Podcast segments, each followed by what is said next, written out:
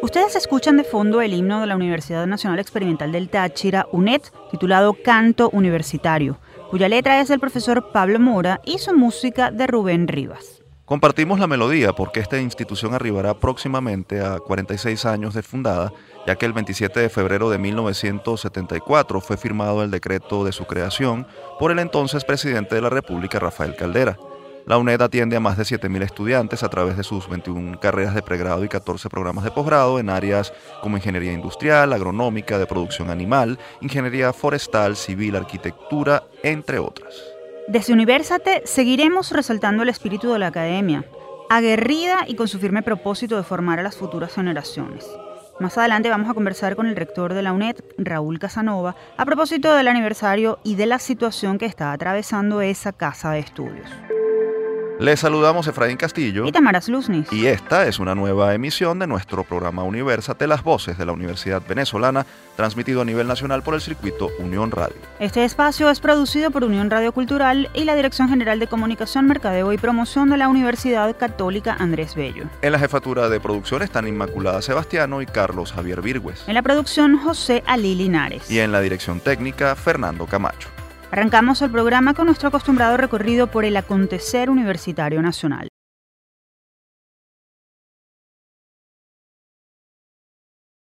Empezamos en el occidente del país, donde el Juzgado Superior Primero Estadal Contencioso Administrativo del Estado Zulia amenazó con 6 a 15 meses de prisión a la rectora encargada de la Universidad del Zulia Luz, Judith Aular, si se niega a ejecutar el amparo concedido al profesor Clotilde Navarro y no le permite que asuma como vicerrector administrativo encargado de esa casa de estudios, cargo en el que fue designado por el Consejo Nacional de Universidades el pasado mes de diciembre.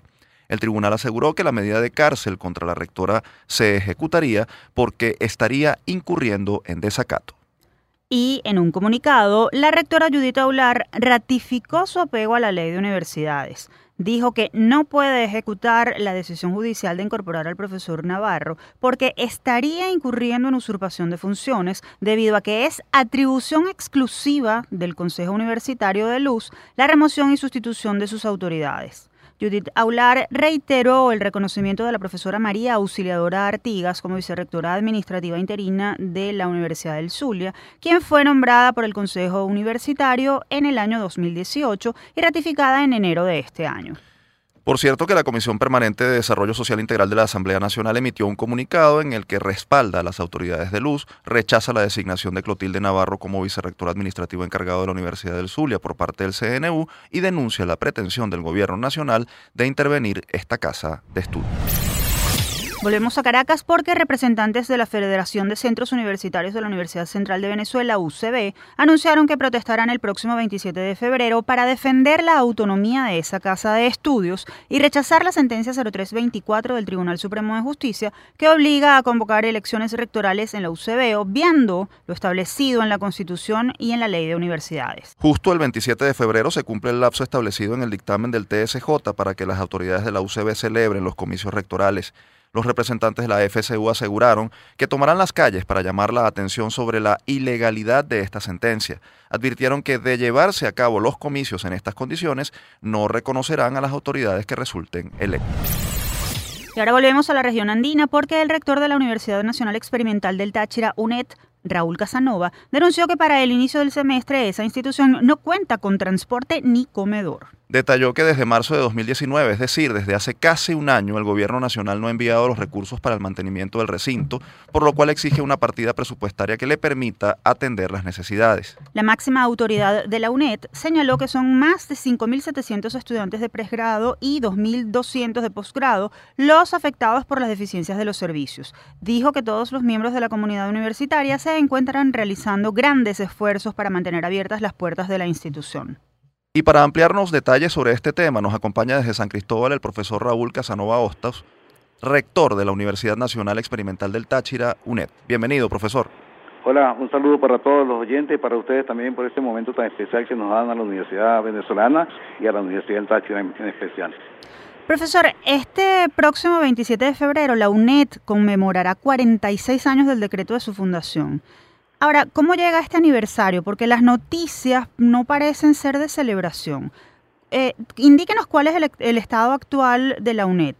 ¿Qué problemas presentan? Muy bien, Tamara. Eh, evidentemente la situación es muy difícil para la universidad nuestra. Eh, estamos en una situación de frontera, estamos en una situación con muchísimas limitaciones, pero la limitación más grande, incluso hoy estamos de aniversario, no, no, el, no el 27, hoy fue el día en que el Táchira se paró hace 47 años para pedir la universidad que se creara la Universidad del Táchira. Entonces, ese día fue un día muy especial. Todo el Estado Táchira se paralizó para pedir esta institución.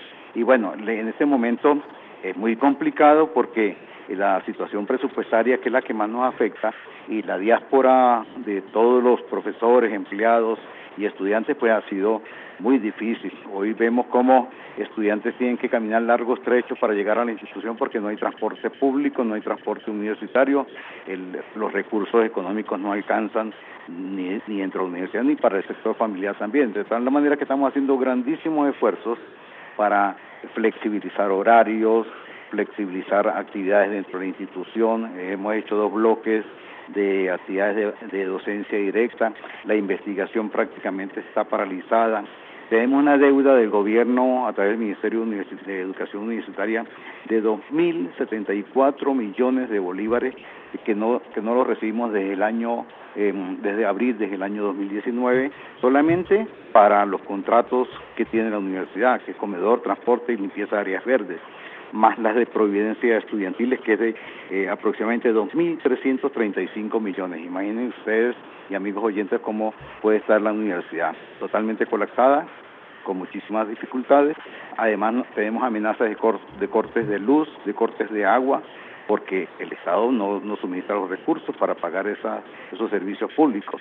Y bueno, eh, sin embargo, seguimos haciendo muchísimo esfuerzo para lograr hacer alguna actividad este día 27 para no dejarla pasar porque es una fecha conmemorativa muy importante, no de fiesta, no es de alegría, no es de celebración.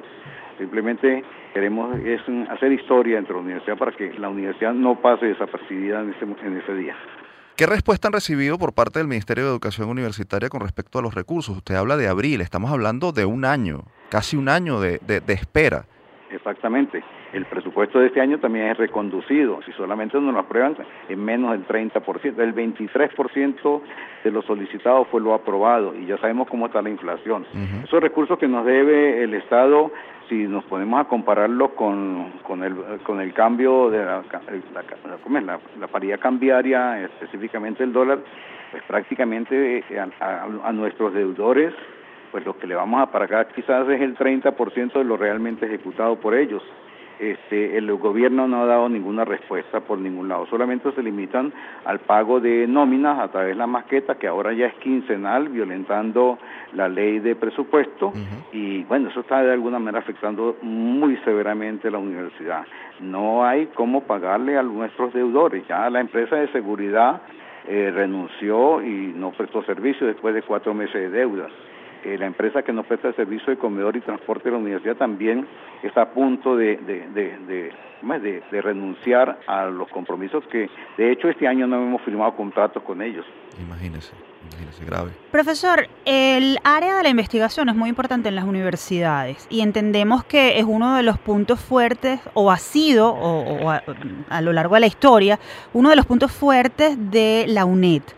¿Cómo va esa área en este momento? ¿Cómo están haciendo? ¿Están eh, eh, en algunas investigaciones? ¿Han dejado de hacerlas? ¿Qué pasa en ese sentido? Sí, Tamara, este, tú bien lo señalabas. En estos días también aparecimos en unos rankings bien importantes, el de visualización en las páginas web, pero también en los rankings de calidad académica y científica. Nosotros estamos, eh, somos la quinta universidad en ese rango, o sea, por arriba incluso universidades autónomas y pues nos sentimos muy orgullosos. ¿Cómo estamos haciendo?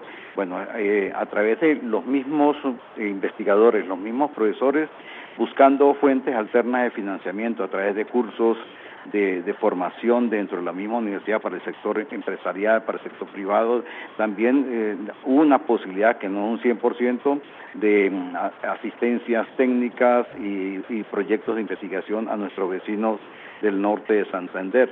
Entonces, bajo esa vía es que hemos estado funcionando. Yo me siento muy orgulloso en estos momentos de formación permanente, es una unidad que presta un servicio de, en esa misma condición, el mismo concepto, formación permanente a toda la sociedad. Es una universidad eh, que no es eh, formal, pero que bueno, tenemos cerca de casi 15.000 estudiantes en cada laxo, eh, de, todo, de todas las edades y en, todos los, en todas las condiciones de curso que puedan dictar. De tal manera que esa es la, estrategia que estamos utilizando.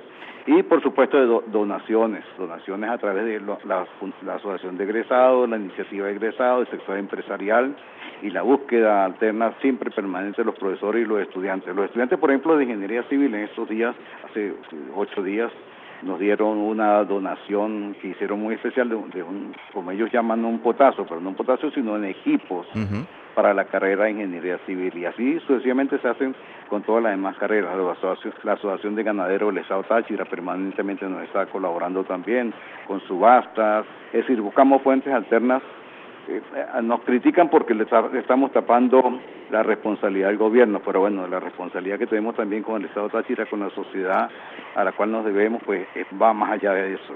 Rector, no podemos dejar de preguntarle sobre la sentencia 0324 del TSJ. ¿Cuál es la posición de la Universidad Nacional Experimental del Táchira frente a este tema? Bueno, la posición de la universidad y la posición personal mía es de rechazo total y, absoluto a esa sentencia por inconstitucional y por violatoria de la, de la ley de universidad a la cual siempre nos hemos acogido. Eh, de tal manera que eh, nosotros lo que queremos es que de alguna manera se desjudicialice la universidad venezolana, porque estamos sometidos a una judicialización permanente y nuestra universidad desde hace bastante tiempo, aparte de la violación de la autonomía a través de la situación administrativa, pero nos han judicializado. Tenemos cerca de cuatro o cinco casos pendientes, pendientes en la sala electoral y en la sala constitucional que no dan respuesta. Eh, nosotros fuimos sometidos a un escarnio total cuando ganamos las elecciones, eh, mandando a contabilizar nuestros nuestros votos de manera uno a uno. Y eso para nosotros creo que fue una gran falta de respeto a la sociedad tacherense y a la comunidad universitaria. De tal manera que nos esperen que, que las universidades dicten su propio reglamento como lo establece la ley de universidades y eso es lo que nosotros estamos haciendo. Vamos a propiciar un, una, unas elecciones, pero con nuestras condiciones por las cuales nosotros fuimos electos, con la comisión electoral eh, activa permanentemente y con los procesos electorales que están pendientes, es decir, representantes profesorales, estudiantiles, egresados, después las decanos y autoridades. Y en Universate vamos a estar pendientes de todas estas noticias. Muchas gracias, rector, por habernos atendido en nuestro programa. Ustedes escuchaban al profesor Raúl Casanova Hostos, rector de la Universidad Nacional Experimental del Táchira, UNED. Momento de hacer nuestra primera pausa. Al regreso nos acompañará el profesor Tulio Álvarez, jefe de la Cátedra de Derecho Constitucional de la UCB, para abordar el tema de la sentencia 0324 del TSJ. Esto a propósito de que el próximo 27 de febrero se vence el plazo dado a la UCB, según este dictamen, para la realización de elecciones rectorales. Más detalles al regreso. Somos Universate las Voces de la Universidad Venezolana.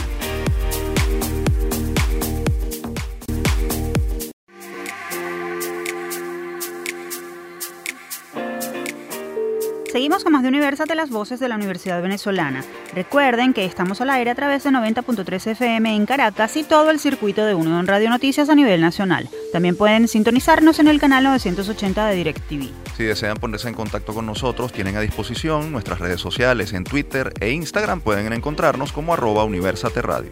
A pocos días para que venza el plazo impuesto por una sentencia del Tribunal Supremo de Justicia para que la UCB realice elecciones rectorales, es momento de conocer los argumentos jurídicos que maneja la academia sobre la legalidad de este dictamen y las acciones que pueden tomarse para defender la autonomía universitaria. Esto y más a continuación. Desde el campus. El pasado 27 de agosto de 2019, el Tribunal Supremo de Justicia TSJ emitió la sentencia 0324 que ordena a la Universidad Central de Venezuela UCB realizar elecciones rectorales obviando lo establecido en la Constitución y la Ley de Universidades en un plazo de seis meses que en principio vencería el próximo 27 de febrero de 2020. En ese dictamen se le pide a las demás casas de estudio autónomas plantear un cronograma de elecciones. Muchas han sido las reacciones, tanto de la rectora de la USAB como de otros representantes de la Asociación Venezolana de Rectores Universitarios de Venezuela, AVERU, quienes han planteado en debates abiertos y hasta en el mismo Consejo Nacional de Universidades, CNU, la derogación de esta sentencia por considerar que viola la ley de universidades y la autonomía consagrada en la Constitución. ¿Por qué piden derogar la sentencia? Aseguran que la misma plantea unos comicios en los que participen diversos sectores de la comunidad universitaria, personal obrero y administrativo, que según la ley de universidades no forman parte del claustro universitario, conformado, según la ley, por estudiantes egresados y profesores. Incluso el ministro de Educación Universitaria César Trompis pidió al TSJ una prórroga para el plazo establecido en la sentencia. Sin embargo, no ha recibido respuesta por parte del organismo judicial.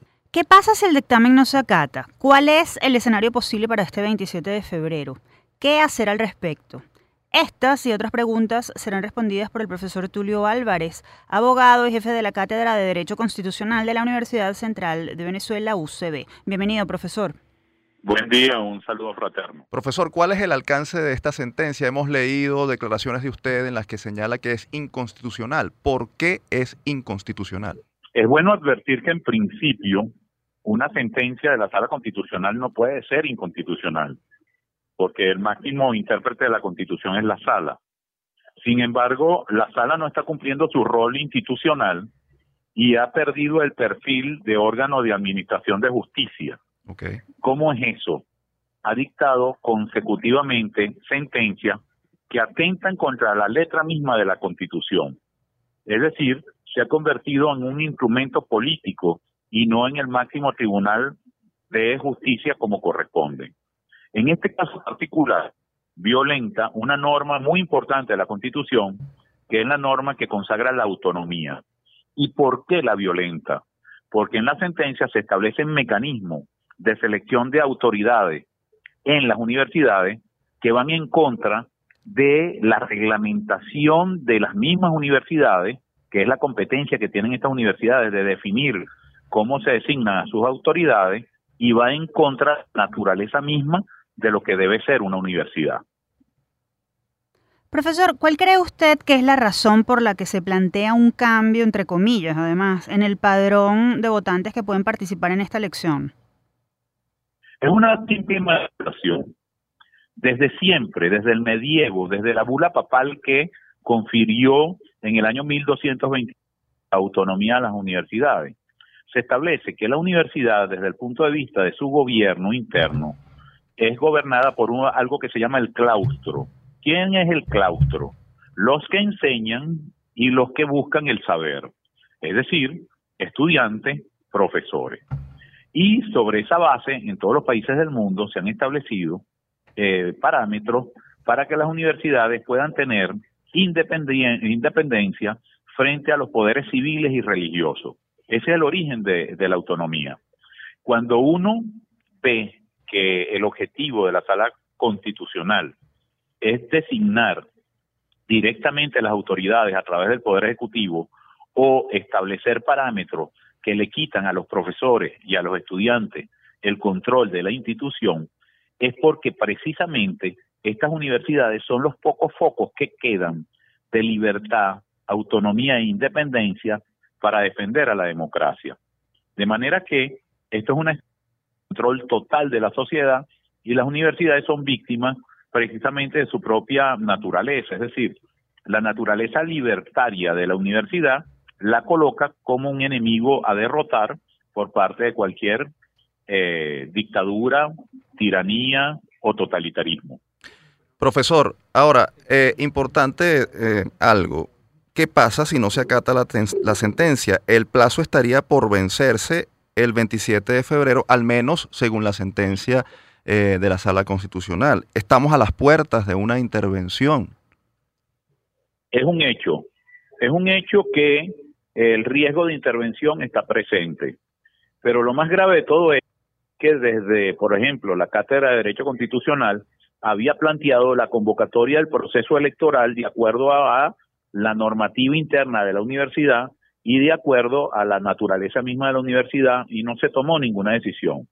El plazo que teóricamente vence el 27 de febrero es un plazo que fijó eh, la sala constitucional única y exclusivamente para la Universidad Central de Venezuela. Es evidente que ya no se puede dar cumplimiento a ningún parámetro en ese sentido y lo que está planteado es un conflicto entre la universidad y el Estado, el Estado tiránico, representado en este caso por un ejecutivo, por eh, la sala constitucional. Sin embargo, cabe advertir que eh, hay una situación en la cual se prevé un diferimiento de, la propia sala constitucional porque tiene conciencia del conflicto que implicaría eh, tratar de intervenir la universidad y desalojar a sus autoridades. Entonces, eh, yo no veo la fecha 27 de febrero como una fecha tope, ni mucho menos. Yo creo que lo que está planteado es un enfrentamiento abierto y en este momento este régimen que parece ser muy fuerte, realmente con sus agresiones y violencia, lo que demuestra es un alto grado de debilidad.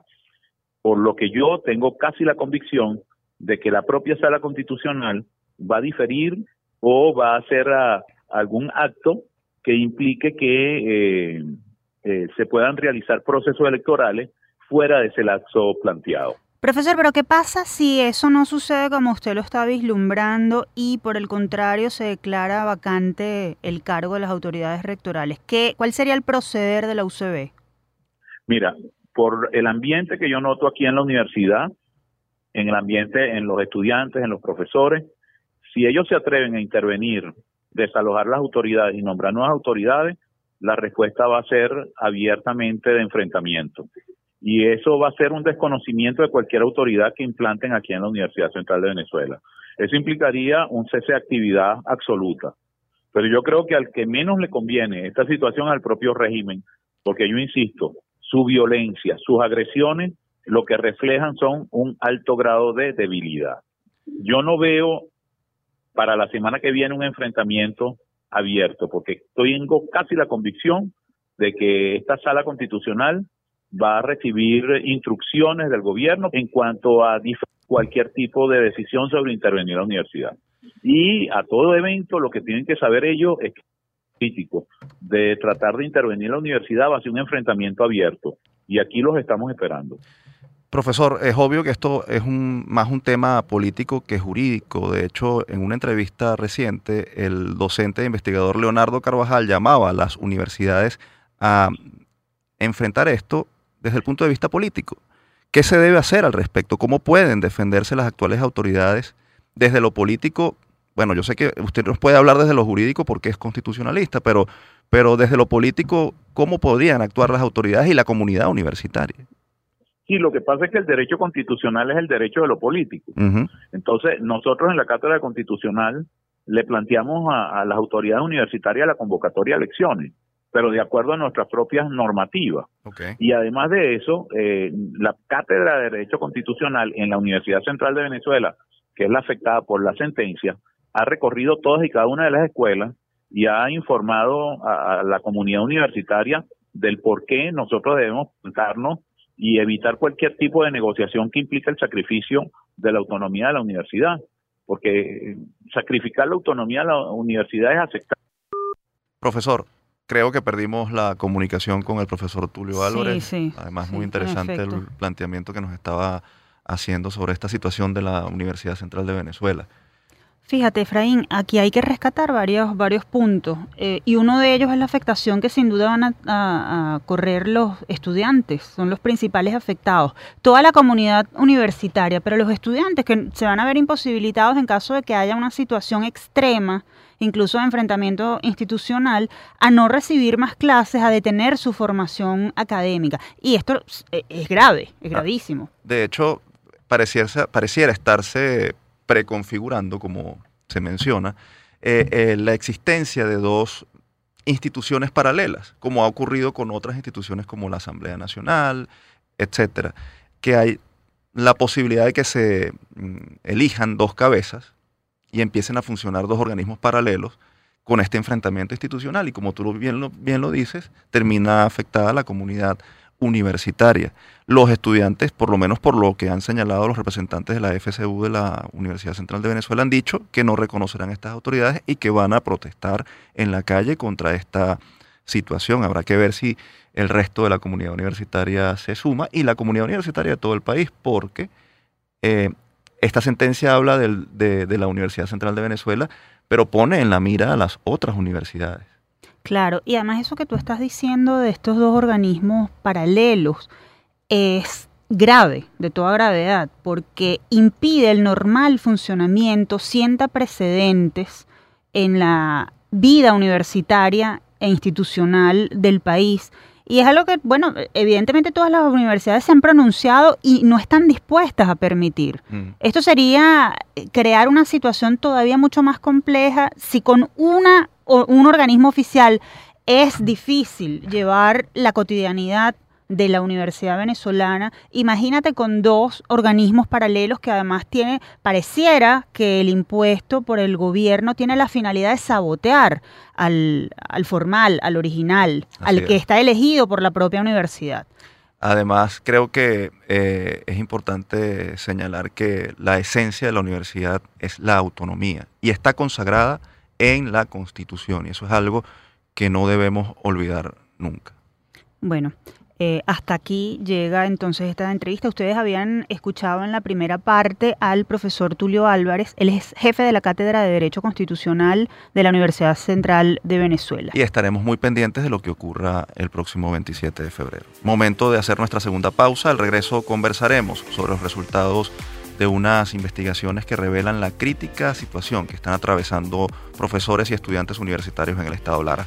Los estudios fueron preparados por la Fundación Laboratorio de Desarrollo Humano a través de su proyecto Observatorio de Universidades OBU. Ya venimos.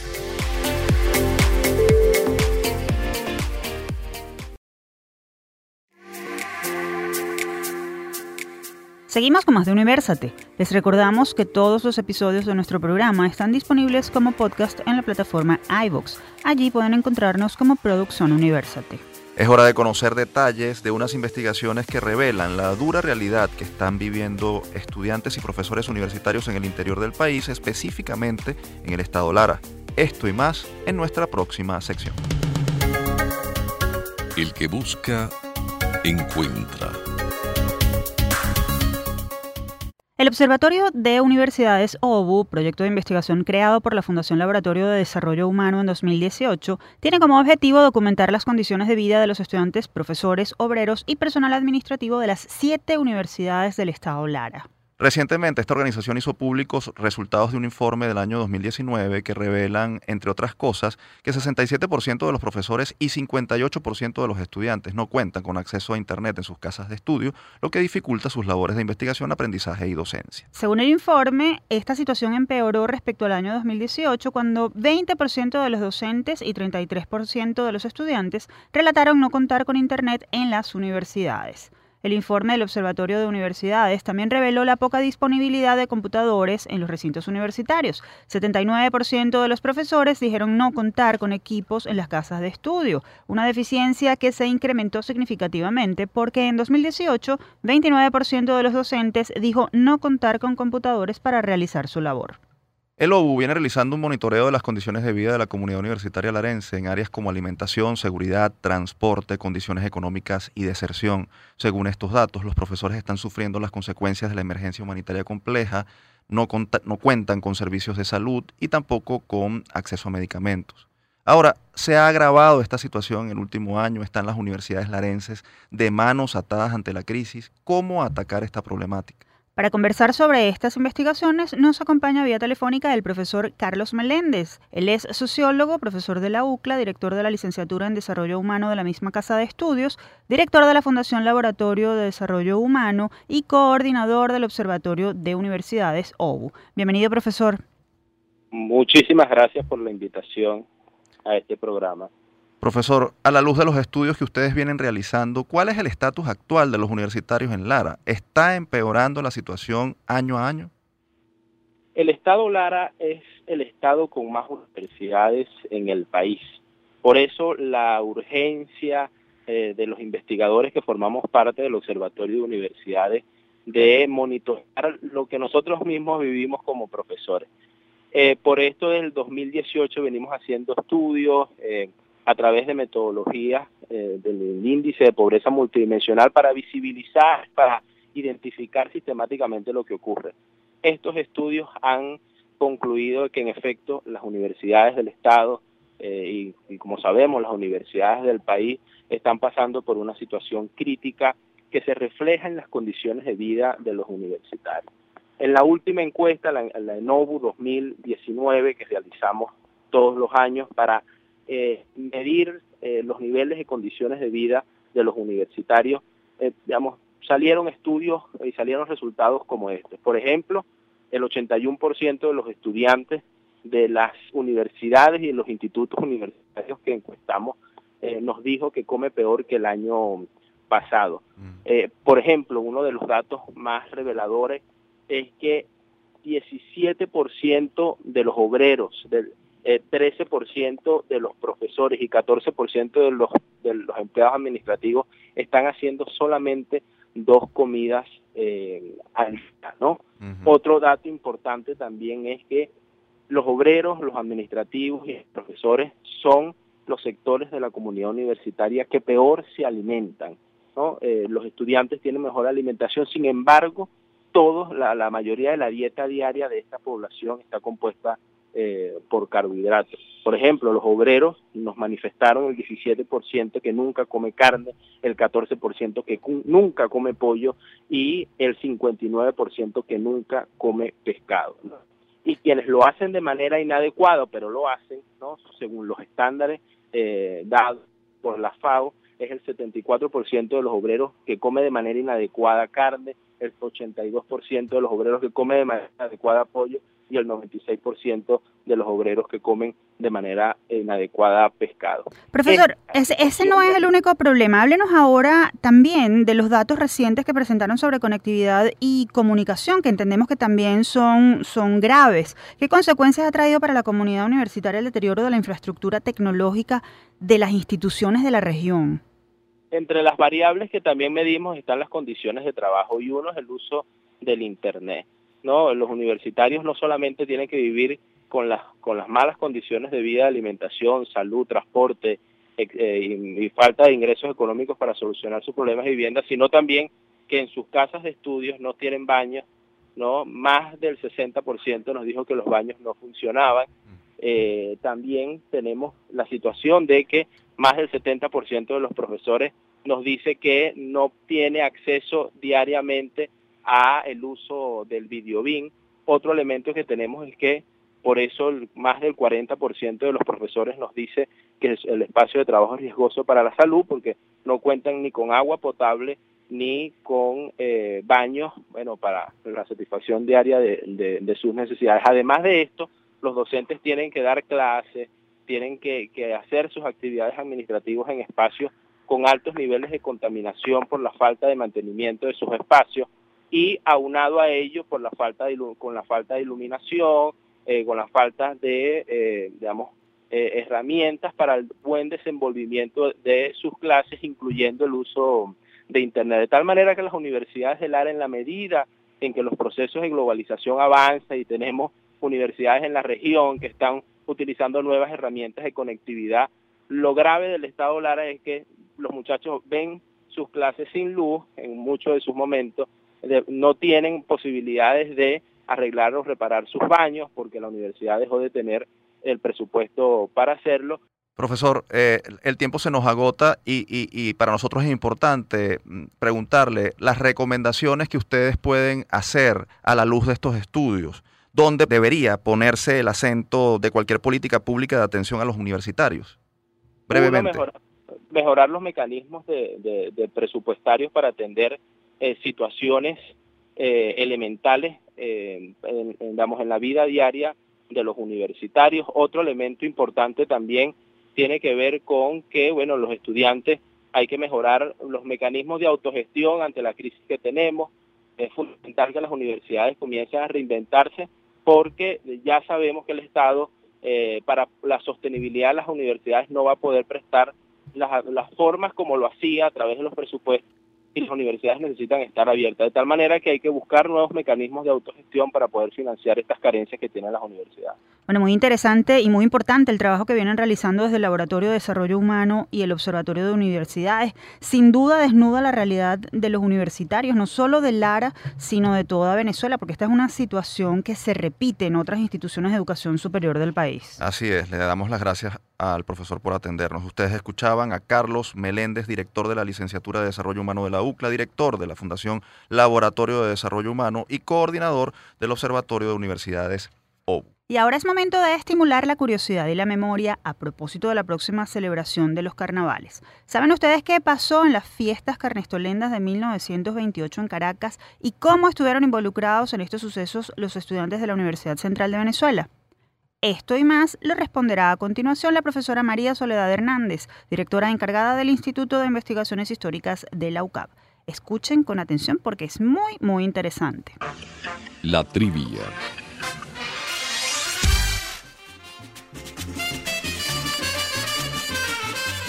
¿Qué ocurrió en los carnavales del año 1928? Pues ocurrieron muchas cosas. Comenzó con la Semana del Estudiante, ellos aprovecharon eh, que venía el carnaval para movilizarse los estudiantes, quizás con alguna excusa era el carnaval, pero se desbocó el, movimiento, el proceso se le fue de las manos, iniciaron con una eh, elección de una reina de carnaval, la famosa Beatriz I, a la que después se le va a componer un, poema extraordinario que se llama El canto a la libertad. Sin embargo, cuando comienzan ya los... Mm, las actividades como tal, los, los, estudiantes de la Universidad de Caracas, como se llamaba, eh, ya están involucrados directamente en el movimiento y en un país donde la censura y el silencio era lo que predominaba, pues definitivamente eh, no fue posible poderlos controlar. En una eh, ofrenda floral que se le hizo al padre de la patria en esa semana del estudiante que coincidió con los carnavales, pues algunos jóvenes de la universidad se hicieron unas boinas y se presentaron a, esa entrega floral al Libertador y pues allí en los discursos pues vino lo que era inevitable o ocurrió lo que era inevitable. Eh, los estudiantes comenzaron a hablar de su movimiento, de la creación de la Federación de Estudiantes de Venezuela y terminaron gritando muera el Bagre, abajo el Bagre, muera Gómez. ¿Quién era el Bagre? Juan Vicente Gómez. Era una forma despectiva para referirse a él, ¿no? Así termina entonces el, acto allí en el Panteón Nacional. Los estudiantes van a, van a ser hechos prisioneros, eh, algunos un grupo. Sin embargo, en la tarde todos los estudiantes se presentaron con las manos hacia adelante para que los pusieran presos también a ellos. Algunos van a la rotunda, otros van a la cárcel del obispo, algunos salen, otros no. Sin embargo, es el inicio de lo que va a ser un poco el, mover las bases de lo que va a ser el, el gomecismo. Eh, realmente pues esto se va a regar como pólvora y vamos a encontrar incluso que en las iglesias, en los sermones, se pide por los estudiantes que están presos en Puerto Cabello, algunos fueron enviados también a Puerto Cabello, y los venezolanos que estaban acostumbrados, porque no les quedaba otra, otra cosa, al silencio, salieron a las calles a ver pasar a los estudiantes, a lanzarle besos a los estudiantes, a lanzarle flores a los estudiantes. Y los estudiantes realmente dieron un paso que quizá ellos no se lo habían propuesto es decir, el, transformarse en una generación, el ser los creadores de la política, porque dice Manuel Caballero que inventaron la política, quizás no era lo que ellos tenían planteado, pero se transforma entonces en una generación. ¿Por qué? Porque ya el poder no está en manos de una sola persona, sino es una generación que utiliza la palabra para manifestar su descontento. Interesante este pequeño relato de lo que ocurrió en el mes de febrero de 1928, en el que los estudiantes dieron a conocer su espíritu aguerrido y conformaron lo que se llamó Generación del 28. También es importante recordar que en ese movimiento participaron como estudiantes gente como Jovito Villalba, Rómulo Betancur, Andrés Eloy Blanco, Germán Suárez Flamerich, Cotepa Delgado, Miguel Otero Silva, Rodolfo Quintero y Elías Toro, entre otros nombres que después destacaron como líderes políticos o gobernantes de importante trayectoria en el siglo XX. Siempre es bueno recordar un poco de historia para saber de dónde venimos, qué es lo que estamos viviendo y hacia dónde vamos. Así es, Tamara. Ahora sí, momento de hacer nuestra última pausa. Y a propósito de historia, al regreso conoceremos todos los detalles de unas Olimpiadas de Historia que está promoviendo la Escuela de Educación de la UCAP Guayana entre alumnos de educación básica y bachillerato. Más detalles a la vuelta, no se retiren. Somos Universo.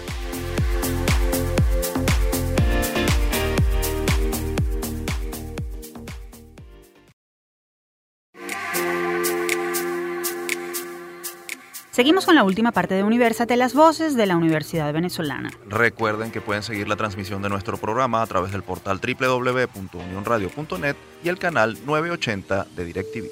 Y ahora es momento de conocer cómo la academia sigue promoviendo el conocimiento de la historia de nuestro país. Esto y más en nuestra próxima sección. En la agenda. Les contamos que la Escuela de Educación de la Universidad Católica Andrés Bello UCAP Extensión Guayana inició la convocatoria de la cuarta edición de las Olimpiadas de Historia de Venezuela 2020. Este evento está dirigido a estudiantes de educación básica de quinto y sexto grado y de educación media general, tercer y cuarto año de bachillerato, que cursan sus estudios en colegios del municipio Caroní del estado Bolívar. Los interesados tienen hasta el 3 de marzo para postularse a través del correo a davilam.gmail.com o contactar directamente a la Escuela de Educación a través de la cuenta en Instagram o Twitter arroba educapiso guayana. Es importante aclarar que solo podrán postularse 32 estudiantes por colegio, 8 por cada año. Para darnos más detalles sobre este concurso nos acompaña vía telefónica desde el Estado Bolívar la profesora Andreina Dávila. Ella es, como dijimos, profesora universitaria y además coordinadora del Servicio Comunitario de la Escuela de Educación UCAB Guayana. Bienvenida a Universate, profesora. Gracias, gracias por invitarme al programa. Profesora, ¿cuál es el objetivo de estas Olimpiadas que se están mm, convocando en UCAB Guayana entre estudiantes de educación básica y de bachillerato? El objetivo principal es reactivar el estudio de la historia, de ver y enseñarles a nuestros alumnos también de educación en ciencias sociales que la historia se puede ver desde otros ámbitos y que además de eso tenemos que rescatar la historia regional de nuestra de nuestra ciudad, pues. ¿Cuál es el interés de la Escuela de Educación? Suponemos que han visto alguna falla, alguna deficiencia en, en, el interés que tienen los jóvenes para estudiar historia. Y entonces, ¿cuál es ese interés que ustedes tienen de impulsar el conocimiento en los jóvenes desde temprana edad? Porque si queremos crear ciudadanos integrales, ciudadanos que tengan objetividad para dar una opinión, tienen que saber de dónde vienen, hacia dónde van, quiénes quiénes formaron esta ciudad, una ciudad que se formó con gente trabajadora, por ejemplo. Esa es la, la raíz principal, la curiosidad o las ganas de la escuela de activar las Olimpiadas de Historia. ¿Cómo funciona la convocatoria? ¿Cómo va a ser el, la competencia como tal? Leemos que están convocados los, los estudiantes de los colegios del municipio Caroní de, del, estado Bolívar, del estado Bolívar. Entonces, queríamos que nos amplíe un poco los detalles de, de la dinámica de la competencia. Bueno, se hace la invitación, se mandó correos a nuestra base de datos de las escuelas del municipio Caroní. Se enviaron las invitaciones, ellos van a venir a la universidad, vamos a hablar de, cómo va a ser el proceso de eliminación, va a haber un, examen eliminatorio escrito con preparación de, de nuestro voluntariado, parte de nuestro voluntariado, y luego viene una evaluación oral más pública en la universidad para invitar a los chicos a que vean ese mundo universitario también. Y allí se va a sacar eh, los ganadores de las Olimpiadas, centrándonos mucho en la historia regional como, como ya mencioné. Cuéntenos cómo ha sido la receptividad de la convocatoria, cuántos interesados ya han manifestado que quieren participar. Por los momentos todavía hay tiempo para las inscripciones y hasta los momentos siete, siete escuelas nos han respondido de forma favorable a, participar en, en el evento. Esperemos que la próxima semana, entre el transcurso de esta y termino, término de febrero, comiencen a llegar más eh, inscripciones. Recuérdenos, por favor, los métodos de contacto para quienes precisamente deseen eh, inscribirse, inscribir a sus colegios en la, en la competencia, en estas Olimpiadas de Historia? Bueno, mi correo a davilán, termina en m, arroba uk.edu.be y por las redes sociales de la Escuela de Educación, arroba en Instagram, arroba educa piso guayana. Cuéntenos, profesora, ¿qué aspectos van a ser evaluados? Ya nos habló de que se trata de la historia regional, pero específicamente, ¿qué aspectos van a ser evaluados en estas competencias? Análisis, descripción, eh, sobre todo mucho análisis, porque como te dije con anterioridad también, uno de los objetivos es que analicen, que sean críticos, eh, va a haber muchas preguntas de, de ese aspecto y también que ellos se vayan enamorando un poco más de la historia y que no la vean aburrida. Eso es, eso es algo que siempre se asocia con la historia, ¿no? Ahora, ahora eh, profesora, ¿cuál es la, la, receptividad de los estudiantes? ¿Cómo, ¿Cómo se involucran los muchachos que por lo general uno ve eh, o, uno tiene el prejuicio muchas veces, uno que no es educador, eh, de, que los, de que los chamos no están pendientes de su historia, de la historia de Venezuela. Bueno, muchos adultos tampoco lo, están, pero, pero en el caso de los chamos no están pendientes de, su historia. ¿Cuál es la receptividad que sienten ustedes en ellos, en los que se entusiasman en participar en, dinámicas como esta? Muchos de ellos son, o los que participan, es porque sienten algún interés por la historia, ya sea porque son buenos lectores o porque sus padres se lo, se lo inculcaron o simplemente porque tienen un profesor y aquí va la tarea del docente que hace que te enamores de algo, ¿no? Y muchos de estos chicos a veces son, por cualidades que ven sus profesores, son escogidos y van ellos enamorándolos porque no los van a dejar solo en todo ese proceso. Tienen que, siempre tiene que estar un docente con ellos. ¿Hay algún reconocimiento para los ganadores y en qué consiste? Bueno, el reconocimiento va a ser una, por los momentos, va a ser en la universidad se va a hacer público frente también a nuestros estudiantes de educación, nuestros chamos de ciencias sociales, de preescolar, eh, una medalla, un reconocimiento público a su labor. Pues. Los ganadores, certificado. ¿Los ganadores son, son cuántos ganadores? ¿Cuántos está estipulado que ganen? Habitualmente son tres. Primero, segundo y tercer lugar, obviamente. Okay. Y también vamos a escoger tenemos algunos proyectos como infografías de historia, que son otros premios que también van incluidos los docentes. Perfecto. Ustedes escuchaban a Andreina Dávila, profesora universitaria y coordinadora del Servicio Comunitario de la Escuela de Educación UCAB Guayana. Recuerden que los interesados en participar en las Olimpiadas de Historia de esta universidad tienen hasta el 3 de marzo para postularse a través del correo adavilam, terminado en m, arroba gmail.com o contactar directamente a la escuela a través de la cuenta en Instagram o Twitter arroba educa-guayana. Llegó el momento de despedirnos, pero antes compartiremos con ustedes nuestra acostumbrada frase. La democracia es el sistema de vidas más decente y más honorable y esclarecido que ha descubierto el hombre. Esta frase pertenece al insigne Rómulo Betancourt, abogado egresado de la UCB, presidente interino de la Junta Revolucionaria de Gobierno entre 1945 y 1948 y presidente constitucional de Venezuela entre 1959 y 1964. Betancourt es reconocido como uno de los más importantes políticos venezolanos del siglo XX y uno de los padres de la democracia venezolana. Lo citamos a propósito de su participación como uno de los integrantes de la llamada Generación del 28, grupo de estudiantes universitarios que alzó la voz contra la dictadura de Juan Vicente Gómez. Ahora sí, es momento de despedirnos. Recuerden que todos nuestros programas están disponibles en la plataforma iVoox. Allí somos Producción Universate. Este espacio fue producido por Unión Radio Cultural y la Dirección General de Comunicación, Mercadeo y Promoción de la Universidad Católica Andrés Bello. En la jefatura de producción estuvieron Inmaculada Sebastiano y Carlos Javier Virgües. En la producción José Ali Linares. En la dirección técnica Fernando Camacho y en la conducción quien les habla Efraín Castillo y Tamara Slusnes. Hasta la próxima.